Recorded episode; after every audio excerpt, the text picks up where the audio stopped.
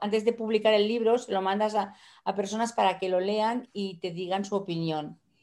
Y, eh, le gustó mucho y me dijo, ay, dice, me ha parecido como un viaje por el restaurante. Y entonces le, dije, ¿me dejas el título? Porque le voy a poner ese título. En ese momento todavía el título que, que tenía no me gustaba y no sabía qué título ponerle. Conversé con Nuria Nicolau sobre su libro Un paseo por el restaurante. En él está resumiendo 30 años de experiencia asesorando a empresarios en el mundo Oreca. Dentro de todo el índice de su libro me llamaron la atención tres puntos que fueron los que conversamos específicamente. Sostenibilidad, delivery y marketing digital. Te invito a que escuches toda la conversación sobre estos temas. Hoy quiero darte un regalo por ser parte de nuestros seguidores quiero ofrecerte un cupón de un 70% de descuento en nuestro próximo curso, el reto Real Attacks. Si quieres más información, dale clic al enlace que está en la descripción. Soy Malcolm Barrantes y estás escuchando Tenedor Digital, el podcast de la comunidad gastronómica deseosa de aumentar las ventas con marketing digital. Hola Nuria, gracias por estar acá, por participar hoy en nuestro episodio de podcast Tenedor Digital. Y pues te traje porque, bueno, ya tengo algún tiempo siguiendo tu contenido y me habías mencionado que ibas a lanzar tu libro en aquella ocasión que hicimos un live por Instagram. Te doy espacio para que te presentes, Nuria. Gracias por estar acá.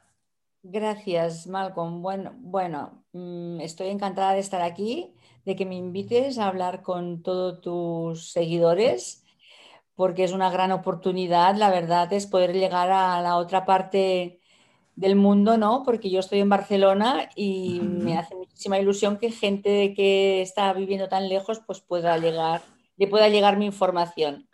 Bueno, pues sí, eh, recientemente he publicado un libro y hace un par de meses, tiempo vuela, y el título del libro, curiosamente, lo explico siempre porque lo tengo que decir. Eh, no es mío el título, el título me lo, me lo cedió amablemente una lectora cero que llamamos, o sea, cuando antes de publicar el libro se lo mandas a, personas para que lo lean y te digan su opinión. Y, eh, le gustó mucho y me dijo, ay, dice, me ha parecido como un viaje por el restaurante. Y entonces le, le dije, ¿me dejas el título?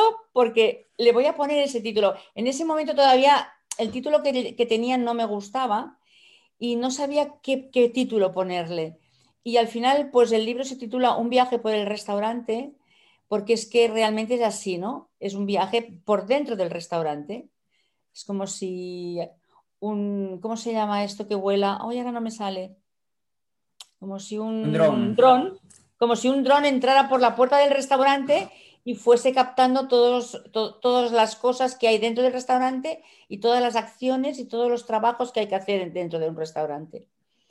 Así pues, mm, le puse este título y, en fin, mm, a través de Amazon ustedes lo pueden, lo pueden conseguir, porque lo quise publicar en Amazon precisamente para toda Latinoamérica porque muchos amigos me dicen, ¿y por qué no lo, has, no lo has editado en una editorial? Yo digo, porque en Amazon llega a, todos, a todas las partes del mundo. O sea, nos guste más o nos guste menos, esto es como iPhone y, Android, ¿no? Eh, hay quien le gusta una cosa u otra, pero la verdad es que Amazon, pues bueno, llega a todas partes y yo quería que mi libro llegara pues lo más lejos posible, porque el objetivo del libro es ayudar a las personas que tienen restaurantes y están en un, bueno, a veces estás en un estado de como de, shock, ¿no? Bueno, aquí decimos de shock, los americanos tienen una palabra más, más que la describe mejor, ¿no?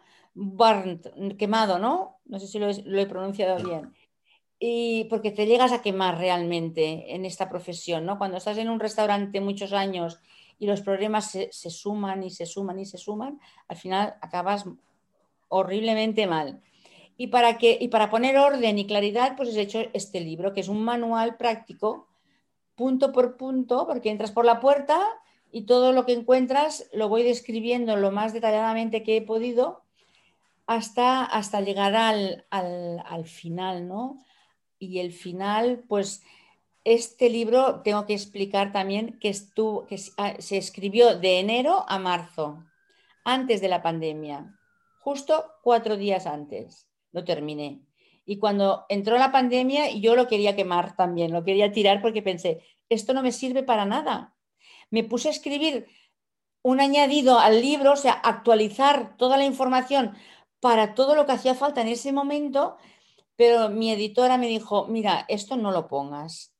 El libro es un manual clásico para siempre y si quieres hacer otro libro para añadirle toda la información nueva que tú quieras pero el libro se queda como estaba. Y no, la verdad es que tenía razón.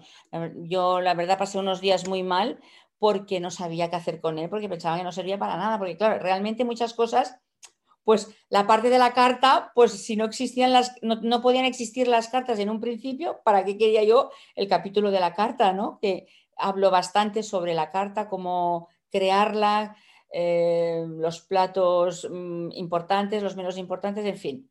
Bueno, no me quiero salir del tema. Total, que al final, pues fui llegando al final del, viaje del restaurante y cuando llego al fondo, porque claro, para mí era como imaginármelo, ¿no? Y cuando llegué al fondo pensé, bueno, aquí nos faltan unos temas que no están a la vista en el restaurante, ni están últimamente ya empezaban a, despuntar, pero todavía no estaban integrados dentro de, la vida de un restaurador, ¿no?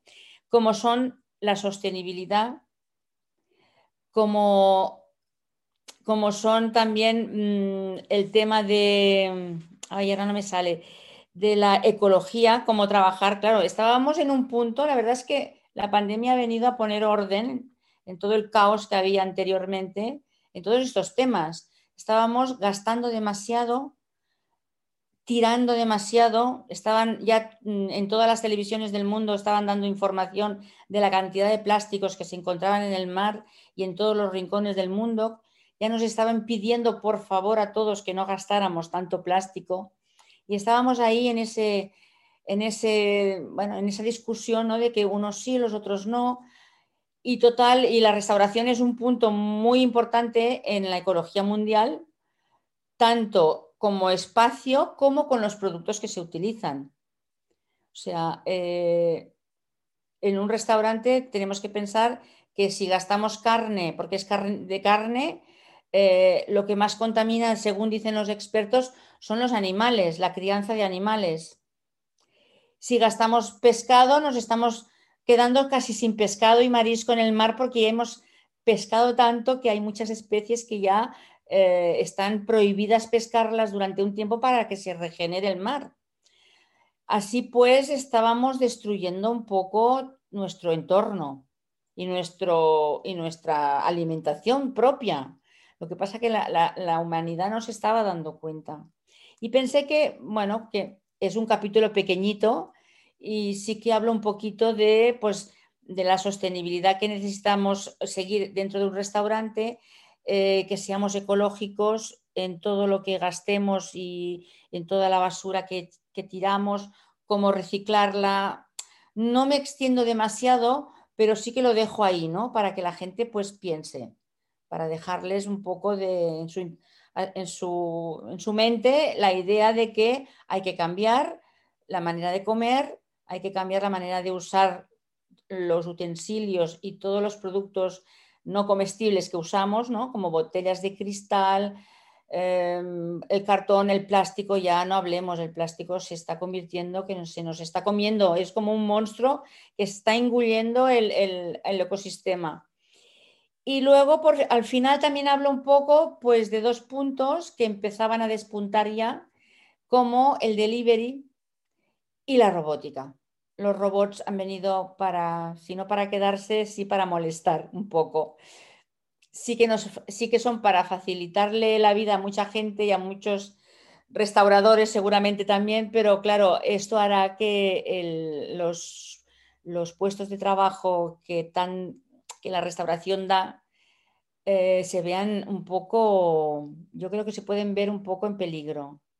Pero eso está en manos de las personas, es decir, si los camareros se ponen al día, se profesionalizan y se convierten en mejores que un robot, pues qué mejor que tener a, a una persona delante que te da un cariño, que te hace vivir una experiencia y que, porque claro, hasta hace poco los camareros muchos parecían robots, hablaban a lo justo, ni te miraban a la cara, o sea, no todos, gracias a Dios, pero la gran mayoría sí. Y por eso hice el libro, porque pensé, esto hay que ponerle remedio, porque no se puede seguir así. Hay un detalle que me llama a mí la atención poderosamente. Bueno, primero, todo este, esta este pensamiento sostenible, yo estoy a favor de toda este, esta nueva corriente. Bueno, no sé si será nueva, pero lo que quiero dar de entender, Nuria, es que en Latinoamérica falta todavía cultivar, educar a las personas con estas tendencias. En Latinoamérica no todos los restaurantes o no todas las personas tienen esta conciencia sostenible, ecológica, es más común escuchar todo esto en países eh, desarrollados, en Europa, mm. pero es una tendencia que, que, se está dando, ¿verdad? Que como tú lo mencionas, a partir de la pandemia ha empezado a moverse. Entonces, ¿qué tenemos que hacer los dueños de negocios restauranteros? ¿O cómo podemos empezar a visualizar que esto es necesario y cuál es el impacto que podría tener en nuestras finanzas? Lamentablemente, Nuria, al final los restauranteros están analizando esta situación. Y me gustaría que pues eh, desarrollemos un poco este tema.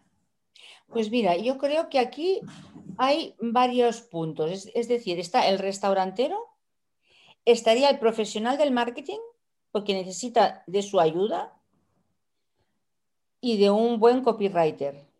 Es decir, hay que mandar un mensaje al cliente enseñándole lo que tiene que hacer el, jefe del restaurante es el primero que tiene que aprender, evidentemente.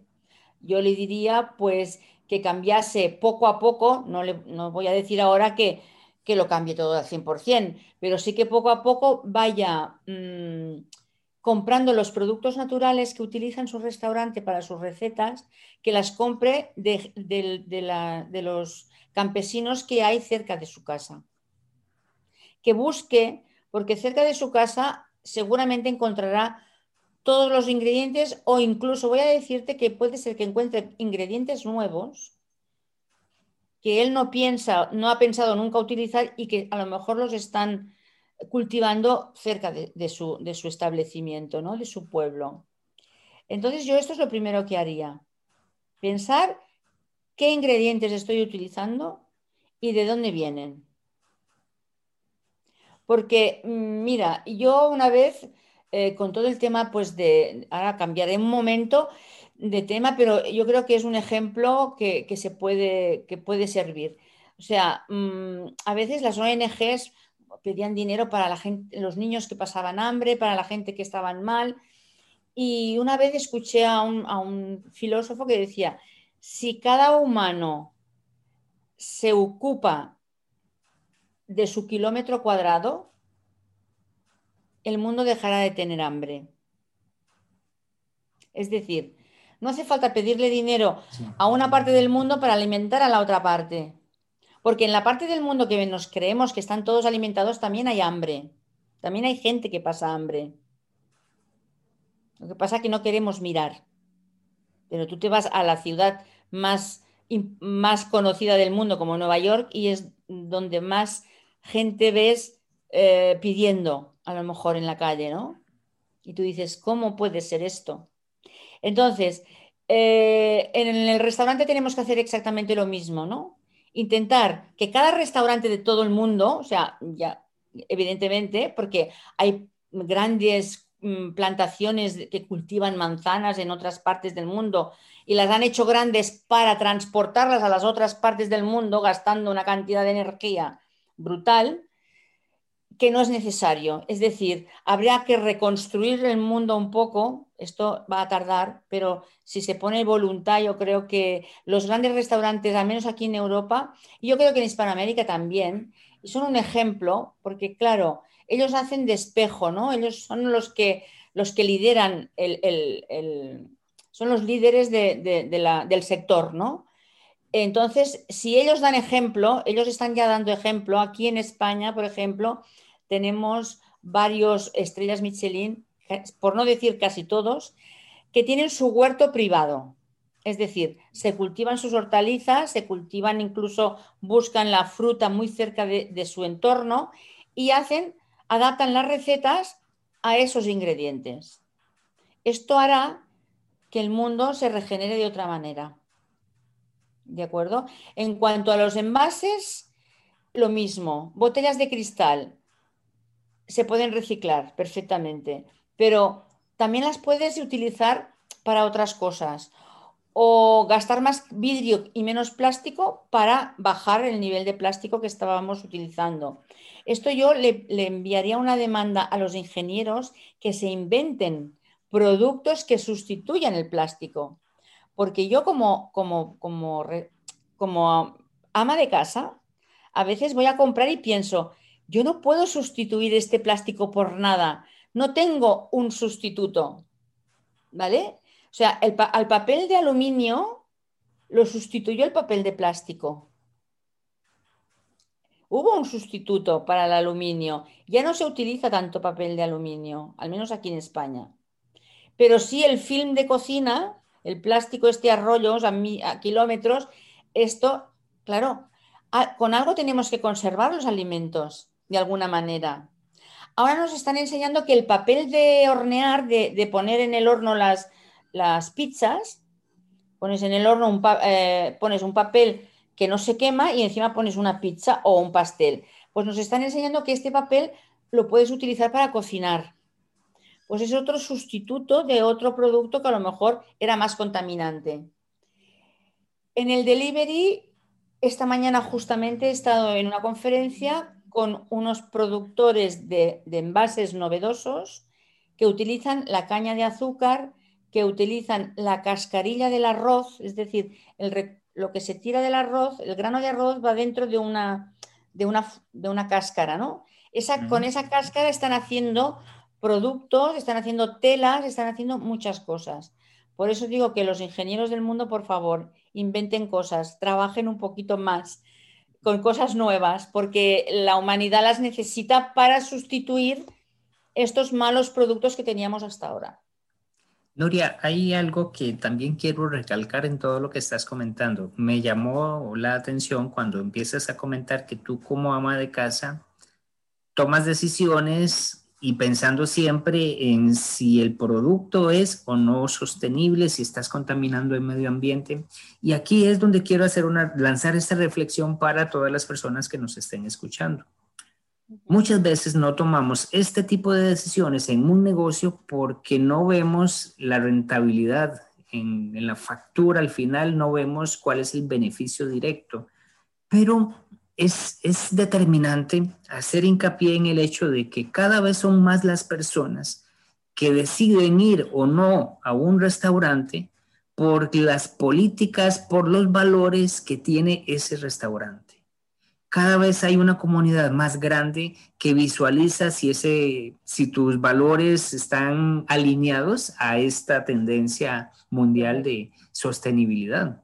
Entonces, Nuria, me gustaría también que ampliaras un poco este tema, ¿verdad? Porque no es solo decir, bueno, sí, los ingredientes de aquella, pero lo que a veces a los comerciantes les hace este, mella en su bolsillo, también determina si hacen o no un cambio. Vas a poder diferenciarte, o sea, el hecho de que tú puedas empezar a, tomar estas tendencias, a, a, incorporarlas como, como algo que realmente crees y que promulgas, las personas van a empezar a verte diferente, vas a tener ese diferenciador que siempre hablamos en marketing y, vas a poder incluso desarrollar un mensaje muy diferenciado para esta población. Claro, yo creo que sí, que es muy interesante. Además, eh, está habiendo un movimiento mundial de, personas que se están decantando para, a, la parte vegana de la alimentación, es decir, a comer más verduras y más frutas y menos animales. Mm, bueno, yo estoy de acuerdo a medias, pero entiendo, sí que, sí que, les, sí que apoyo esta tendencia en cuanto a el producto. Es decir, eh, una persona vegana o tiene un producto de kilómetro cero y, de buena calidad o no come bien, o sea, no sabe igual. O sea, es, importante y entonces esto, la gente que está eh, produciendo productos de vegetales y de verduras y de frutas, tienen que estar también alineados en esta, en esta, en esta nueva tendencia, porque de, de ellos dependerá que, y del producto, primero de la calidad del producto, pero del precio también. Claro, de ellos dependerá el que se haga esto o no. Es decir, si compramos los tomates a, medio, a un kilómetro y medio de nuestra casa, eh, la persona que cultiva esos tomates no necesita un intermediario para venderlos. Entonces, yo lo siento, me voy a, me voy a, alguien me va a odiar, pero mm, bueno, lo siento. Los intermediarios, el precio del intermediario es lo que hace que el precio varíe de un producto. Eh, la gente del campo se quejan de que están mal pagados porque los intermediarios son los que les ponen el precio. Pues yo animo a la gente del campo que por favor vendan ellos sus productos alrededor de su campo, que busquen sus clientes y que hagan como hacemos todos, que buscamos clientes para vender. Y seguro que lo encuentran, porque si ellos van a un restaurante y le dicen al, al cocinero, mire usted, estos tomates, huélalos, pruébelos y mañana vuelvo. ¿De acuerdo? Y si los grandes cocineros del mundo utilizan estos productos es porque son mejores que los otros. Será por algo. No pagan más dinero un, restaurante de, estrellas Michelin, no paga el tomate más caro que otros. Al contrario, que también necesita que, el, que el producto sea barato porque tiene luego unos costos adicionales brutales y necesita el céntimo menos en cada producto. O sea, yo, esto es una cosa para pensarla y para hablarla mucho rato. Es decir, hay muchas teclas que tocar, como digo yo, hay muchos puntos donde agarrarse y donde se... Lo que pasa es que nos tenemos que molestar en mejorarlo. Esto es como tener una habitación desordenada, entras y dices, uff, sí que está desordenada, pero bueno, sé más o menos dónde está todo. Pero ¿quién se pone a ordenarla? Nadie tiene ganas. Pues esto pasa igual. Este mundo en el que estamos, o nos ponemos a ordenarlo o no vamos bien. Yo creo que este es el punto. Nuria, para, para decirle a, los oyentes, miren, eh, si quieren eh, ampliar un poco este concepto de sistema alimentario sostenible, tenemos un episodio que grabamos con el, directivo o el presidente de la Fundación Costarricense de Gastronomía. Don Alfredo Echeverría desarrolló este concepto, bueno, toda la fundación como tal ha desarrollado este nuevo concepto que fue presentado recientemente ante una organización de las Naciones Unidas con muy buen muy, muy buen recibimiento de esta información porque se está planteando un nuevo concepto de gastronomía que incluya esta idea de sostenibilidad. El episodio, se los dejo como referencia, es el número 45 y también vamos a dejar el enlace en la descripción para que puedan tener acceso a esa información y ampliar este tema tan interesante. Quiero pasar a un nuevo tema, Nuria, porque también dentro de tu libro mencionas, ya lo tocaste por encima el tema de la robótica, pero quiero alinearlo con lo siguiente, porque pues tú decías, es, los robots puedes, o al menos las personas que trabajan en los restaurantes visualizan que en algún momento un robot puede sustituirlos. Y tú decías, los robots no van a llegar a sustituir a los humanos por ese trato cálido que le dan a las personas. Mencionar también que en tu libro tú hablas y tienes un capítulo extenso en donde resumes 30 años de experiencia, ¿verdad? Que tienes tú en este ámbito de la hostelería y hablas sobre el equipo, hablas sobre todo las necesidades que tiene un equipo. O sea, es un, capítulo bastante extenso, ¿verdad? De, donde hablas increíble cantidad de información muy valiosa y pues invito nuevamente a las personas a adquirir tu libro y pues a, instruirse con todo esto que tú comentas. ¿Cómo visualizas entonces esa, esa robótica para los restaurantes? Pues mira, también muy recientemente, el lunes, estamos a jueves, o sea, el lunes se presentaba en Madrid un congreso que ya es el cuarto o quinto año que lo hacen, que se llama HIP, Hospitality, no sé, el resto de las iniciales no me las sé, pero si lo buscan en internet, HIP, lo encontrarán seguro. Y es el primer congreso que se hace después de la pandemia, o sea, eh, lo han, yo creía que no se haría. Ha estado llenísimo de gente, con gente de nivel alto o no, el de más arriba, sea, los mejores de la restauración española y casi de, han venido gente como el Ronald Barnes, creo que es el americano, que va todos los años invitado. Eh, y evidentemente han invitado a todos. Yo hace tres años, dos años estuve y vi el primer robot que me sirvió un café. ¿De acuerdo? Entonces yo allí ya, mm, esto me hizo pensar, por eso luego lo escribí en el libro. Luego fui siguiendo a los japoneses, a los chinos, sobre todo los chinos, tienen bastantes robots ya en funcionamiento. Es decir, tienen hasta camareros que van por, está claro que está todo diseñado para ellos, ¿no? donde en unas bandejas te sirven lo que tú has pedido eh, a través de la carta digital. Entonces es cuestión de que nos pongamos las pilas, nunca mejor dicho, y que veamos que tenemos que ser buenos en nuestro trabajo, más profesionales, porque claro, yo pienso, como tú dices, yo, durante más de 30 años he tenido 30 y pico de personas trabajando para mí. O sea, yo también quedé quemada en más de una ocasión por los problemas que la humanidad, que los humanos damos a veces. A ver, a lo mejor se te ponen enfermos tres de golpe y dices, bueno, ¿y ahora qué hago? Y yo estoy viendo que los robots ni se ponen enfermos, ni tienen vacaciones, ni tienen horarios, porque no tienen un sindicato que digan que tienen que hacer solo 40 o 30 horas, ni tienen todos estos problemas que los humanos sí tenemos, porque tenemos una vida y tenemos que ir a casa a vivirla y estar con los amigos y hacer de todo, porque evidentemente no vamos a estar trabajando 24 horas. Esto ya pasó a la historia. Pero mm, el robot sí. Entonces yo pienso que los grandes restaurantes de comida rápida, estos van a ser los primeros en implementar algunos de estos robots. Porque yo vi el lunes por internet un robot que con solo una mano, que cabían ocho vasos de cerveza, los llenaba al momento y los dejaba encima de la barra. Otro que hacía hamburguesas, le daba la vuelta a la hamburguesa y montaba la hamburguesa en una caja para llevar. Y no he visto más, porque supongo que habría más cosas. Y cuando vi esto pensé, Dios mío, esto ya se está complicando. O sea, están, claro, la gente eh, que hace robots, pues están trabajando a marchas forzadas rápidamente para que estos robots salgan a la luz, porque supongo que estarían en el almacén mucho tiempo desde hace ya y como veían que esto no lo iban a vender, pues lo tenían allí guardado. Pero ahora han visto que esto a lo mejor sí se puede vender rápido y fácilmente, porque claro, estos no cogen el virus ni cogen nada. Entonces, Claro, es que hay que irle buscando todas las, partes buenas que tiene.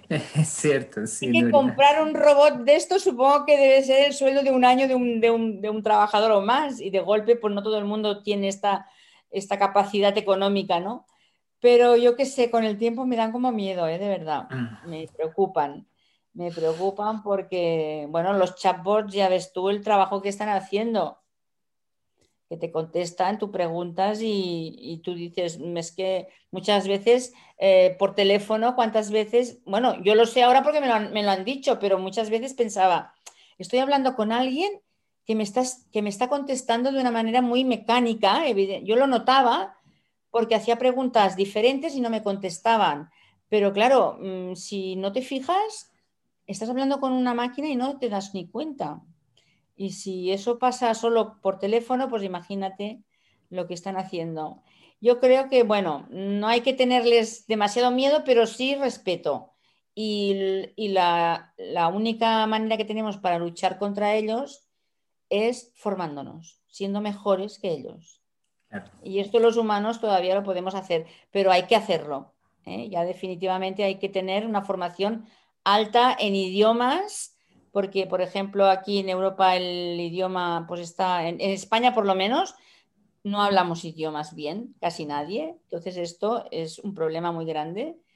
Y en formación, en, comunicación, en imagen, tenemos que formarnos en todo, porque mm, podemos aprender mil habilidades que son necesarias para ser un buen camarero. Hay mil habilidades y las hay que, hay que, hay que aprenderlas. Mira, no quiero dejar la conversación sin decirte una cosa. Aquí en España tenemos viviendo a una persona que es de Hispanoamérica, que se llama Ángela Marulanda, la cual llegó hace unos años aquí para trabajar, empezó de lavaplatos en un restaurante y hace dos años le dieron el premio a la mejor camarera, al mejor camarero de España. Es decir, durante dos años le han dado el mismo premio. O sea, ella es una muestra viviente de que si tú te formas y, tú aprendes de todo lo que necesitas para estar en un restaurante, ni el robot más inteligente te puede quitar el puesto, yo creo. Síguela, síguela por las redes, te enviaré su link porque realmente ha hecho un trabajo maravilloso. Yo la, entrevisté, está en mi Instagram, en, los lives de mi Instagram lo puedes, la podéis encontrar. Porque es un ejemplo, aparte de ser mujer, que las mujeres siempre dicen que no llegamos a ninguna parte, pues bueno, es mujer, es hispana y ha llegado a lo más alto de, la sala en restaurantes en España. Así que muy bien. Es un orgullo, la verdad. Genial. Gloria, este, para ir cerrando, porque ya nos quedan pocos minutos y tenemos un tema que no pudimos tocar, pero quiero lanzarte una pregunta específica. No pudimos tocar el tema de delivery, pero tú me decías en, fuera de cámaras que este fue un tema que no sabías si ibas a lanzar en el libro y que lo, lo que más bien lo proyectaste antes de la pandemia, tal y como nos comentabas acá. Entonces, quiero hacerte esta pregunta, o sea, ¿qué es, o sea, después de ya haber visto todo lo que está pasando con el delivery, qué fue lo que visualizaste antes y ahora con respecto al delivery? O sea, ¿cómo era que lo estabas visualizando tú y cómo ha evolucionado? ¿Qué piensas? yo te voy a explicar algo que te vas, te vas a sonreír porque yo en mi, en mi empresa, yo, tengo, yo he tenido una empresa que todavía la tengo, la, la llevan mis hijos, son la cuarta generación, es decir, yo siendo la tercera generación, hace muchos años, yo como soy muy inquieta, siempre en mi cerebro siempre ha ido a muchas revoluciones.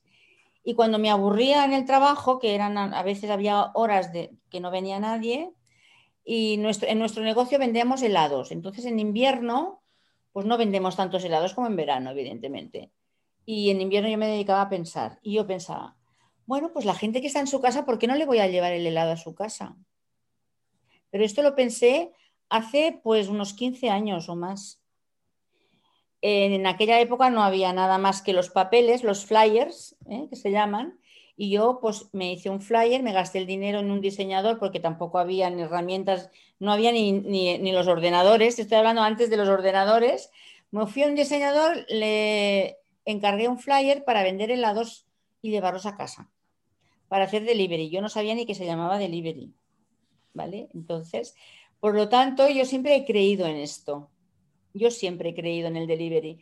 Y lo puse en el libro porque, bueno, ya llegó McDonald's, eh, llegaron las pizzas eh, y entonces eh, las pizzas y las hamburguesas son los, el primer delivery que, el delivery que más ha funcionado hasta ahora. Luego, muy, muy, muy recientemente empezaban algún restaurante, pero Aquí nadie, aquí al menos en España, solo se enviaba a casa. Bueno, comida china, sí, cuando se abrieron los chinos, comida china. Los japoneses fueron los últimos en llegar, eh, hamburguesas y pizzas. No se, o sea, no se enviaba a casa nada más. Nada más. Sí que es verdad que aquí tenemos tendencia a veces, al menos donde yo vivo, eh, por la parte de Barcelona y en Valencia también, no sé en el resto del país, pero a veces nos apetece comer una paella y nos vamos a nuestro restaurante de culto, donde vamos a menudo, y encargamos una paella para la familia, ¿no? Para llevarla a casa y comérnosla en casa. O sea, yo decía, bueno, ¿por qué tengo que ir yo si me lo pueden traer en el, el del restaurante? Pero el del restaurante decía que él no tenía tiempo de enviar una paella a casa. Bueno, pues ha llegado la pandemia y lo ha puesto todo en su sitio. Es decir, todas las locuras que yo pensaba y todas las locuras que yo decía en mi casa, que me decían que estaba loca, ahora yo me pongo todas las medallas del mundo mundial. Y digo, ¿lo veis? Como yo tenía razón. ahora se envían paellas y se envían fabadas, que son platos típicos de aquí, y se envía comida mexicana y se envía cualquier restaurante tiene ahora un delivery para llevar a casa. Incluso las paellas, claro, ¿qué ha pasado? Que lo han hecho de golpe, sin pensar, sin tenerlo estructurado, sin tenerlo preparado. Y han ido reorganizándose sobre la marcha. Las paellas que se enviaban hechas, que cuando llegaban a casa del cliente ya estaba pasado el arroz, ahora los grandes restaurantes están enviando los ingredientes envasados por separado, junto con la paella dentro de una caja y con las instrucciones y la receta dentro, para que el cliente experimente el hacer una paella. Es decir, le explican al cliente, mire, usted no se preocupe, que va a saber hacer la paella igual que yo. O sea, hay un, storytelling brutal dentro de la caja donde se le explica al cliente que él va a ser el rey ese día de su casa porque va a ser el que va a hacer la paella perfecta. Esto lo está haciendo José Andrés en Estados Unidos, en Nueva York, que tiene un, ha, montado un mercado español, un mini mercado de comida española en el centro de Nueva York. Y, él, eh, él también ha hecho lo de la paella. O sea, eh, hay un Little, Little Spain, creo que se llama. Su mercado, ya te enviaré el link también para que lo veas. Y un día, mm, como lo veo por Instagram y lo sigo, vi a uno de sus cocineros en inglés explicando cómo utilizar su caja de paellas cuando se envían a casa. O sea, claro, si tú haces un delivery, le envías las explicaciones al cliente, encima en tus redes sociales también se lo haces en un vídeo, se lo pones todo muy fácil.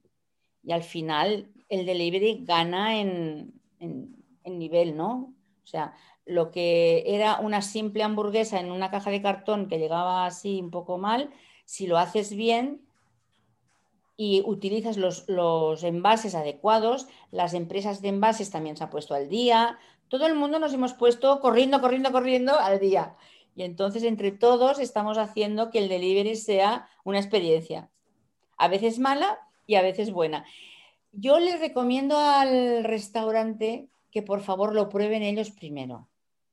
Es decir, que no pongan nada, igual que prueban sus comidas, igual que prueban su plato nuevo cuando hacen una receta nueva, pues que por favor se envíen a ellos mismos un delivery y sepan cómo viajan esos platos. No todos los platos sirven, yo creo que deberían tener todos unos menús especiales. Ahora ya se están dando cuenta y muchos están ya creando menús solo para delivery. Y entonces es un mundo nuevo que, bueno, nos hemos tenido, eh, hemos tenido que, nos ha pasado como, con el Zoom, ¿no? Que hemos tenido que ir aprendiendo sobre la marcha. Es cierto, Ahora ya sabemos dónde está la ruedecita para poner tal, tal cosa, dónde está. Bueno, pues con el delivery está pasando lo mismo, ¿no? Ya estamos aprendiendo sobre la marcha a utilizarlo. Un detalle para también eh, ampliar la información, Nuria, es que en el episodio número 27 tuvimos como invitado a um, este caballero ya les digo el nombre, Merlin, Merlin Hessen. Merlin es el presidente de la Cámara Venezolana de Neurogastronomía. Y él habló de este detalle también que tú me comentas. Él nos decía los elementos necesarios desde la perspectiva de un, neuro, un neurogastrónomo, cómo influye el delivery en la compra y cómo poder mejorar el delivery con nuestro, o sea, utilizando la, el neuromarketing. Entonces, también se los vamos a dejar en el enlace para que tomen en cuenta esa información. Noria, se nos ha acabado el tiempo. Gracias por el espacio, gracias por tu conocimiento. De nuevo, vamos a dejar el enlace en la descripción de tu libro para que lo puedan comprar directamente en, en Amazon yo ya lo tengo, pues, tú me lo obsequiaste y pues eh, de verdad que vale la pena. Yo lo recomiendo ampliamente porque tiene información muy valiosa para todos los negocios gastronómicos, específicamente restaurantes. Nuria, ¿cómo te encuentran las personas en redes sociales? Pues mira, en mi web es www.nurianicolau.com y dentro de la web están todos los enlaces a mis redes sociales y también están los enlaces porque en la última página del libro prometí que próximamente les regalaría a todos los que tengan el libro eh, los checklists de limpieza y de orden y diferentes checklists que hay que nombro dentro del libro y el primero ya está en mi web. Entonces ya pueden entrar en mi web, en la página de ebooks y allí estará eh, el enlace mm, que es gratuito, solamente tienen que poner su mail para que les podamos enviar el checklist. Y en mi web están todos, todas mis redes, es fácil. Te metes en la web y allí lo, lo ves todo. Perfecto, Nuria, te agradezco mucho tu tiempo. Gracias a ti. Y este, espero que podamos seguir haciendo una nueva tenerte nuevamente por acá y compartiendo todo tu conocimiento con nuestra audiencia. Recordarles también a toda nuestra audiencia que todos los lunes tenemos siempre un episodio con un invitado del calibre como Doña Nuria, que siempre va a estar pues compartiendo información de valor. Gracias, Doña Nuria. Muchas gracias, Malcolm. Gracias por escuchar un episodio del podcast Tenedor Digital. Como agradecimiento quiero darte un regalo los gastromarketers siempre estamos buscando formas para aumentar las ventas. Es por eso que quiero darte acceso a mi masterclass, El secreto para aumentar las ventas de los negocios gastronómicos. En ella te comparto las estrategias digitales que estamos aplicando de forma exitosa con nuestros clientes. Para descargarla visita malcombarrantes.com diagonal masterclass y obtén de forma inmediata este contenido. Nos vemos en el siguiente episodio.